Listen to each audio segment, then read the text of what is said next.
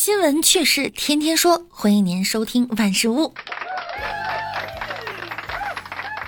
人口老龄化呀，是全世界面临的问题。怎么解决老龄化呢？日本有一个专家，他出来说话了。二月十三日啊，据《纽约时报》报道称，在讨论如何解决日本社会老龄化的问题时呢，一位耶鲁大学经济学助理教授曾经的言论火了。这名教授啊，名叫成田优辅，他在二一年十二月的网络新闻节目中表示啊，最终还是要靠老年人集体自杀，一起切腹。他还称啊，未来可能会强制执行安乐死。此番言论在日本国内呀，引发了广泛的争议。有人痛批他是个身份造假的假专家，但也很多人认为呀，他说的没错。这位专家呢，最后也现身解释，说自己的用词有误。可是他极端的立场啊，收获了五十多万粉丝。这些粉丝呢，多是沮丧的日本年轻人，认为自己受到老人社会的阻碍。是让你解决老年化，不是让你解决老年人啊！你也真敢说哈！你再多说点儿。你是懂解决问题的，而且呢非常日式。抗日啊，还得看这位教授。原来每个国家都有大聪明，你这么会说，会不会因为你自己觉得自己活不到那个岁数啊？行，看到全世界的专家呢都是这副德行，我就心里平衡了。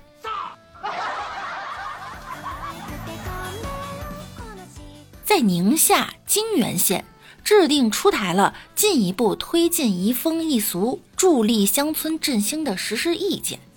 这意见中提到啊，要抵制高价彩礼，倡导婚事新办，彩礼最高呢不能超过六万元。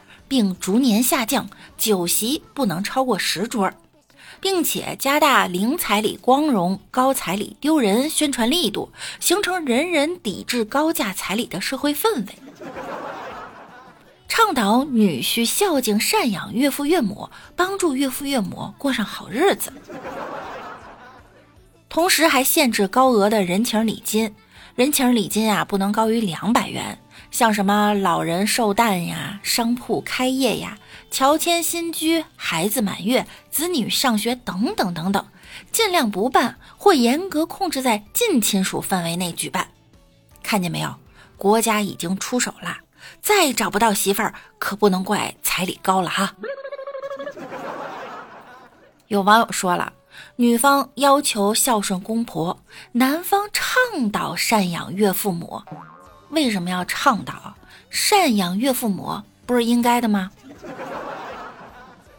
还有网友说了，这只是明确本县彩礼不能超过六万，本县女孩可以嫁到外县呀，男娃们可以打光棍，完美。不过最后这条限制礼金哈，我以前给出去的，谁不给我呀？我朋友结婚，我随礼三千，然后等我结婚的时候，我只能收回两百，那不是亏大发了吗？你礼貌吗？嗯，咱说点开心的哈，有一个女子自驾游到西安，路边买了三十元彩票，最后中了一千八百万元大奖，这当事人激动的好几天都睡不着觉啊。这女孩说了：“我要先买车买房，而且可以毫无压力的上班了。”这挺好的新闻吧？可是网友们呢却不买账。有人说销售额连年下架，就要加大广告力度。也有人说四川题材主任安排去西安演戏。为啥还要上班啊？毫无压力的环游中国呀！一千八百万呢，够花了。不过呀，像运气这种东西啊，该来的时候呢就会来的。你要相信相信的力量啊！你看下面这狗子，他就走了运了。二月十五日，美国企业家推特的新主人埃隆·马克思任命了该公司的新首席执行官，就是他们家那柴犬。并且在自己的推特页面上附上了自家柴犬的照片儿。马斯克还讽刺的说：“哈，他们家这只狗比之前的首席执行官更好。”这在推特上引起了不少人的不满。目前呀，尚未证实马斯克是否在开玩笑。这叫啥？一人得道，鸡犬升天。马斯克可厉害了，连工资都省了。我估摸这狗的生活水平呀，要超过全球百分之九十九点九九九九九的人。哇哦，不错呀！你还别说，看这狗子的照片呢，还挺像总裁呀。这总裁真狗啊！我也想许个愿，希望我哪个粉丝啊是某公司的老板哈，会提拔我一下。直接给我个一官半职，是不是我就挂个名，不用工作，然后每月领工资那种哈？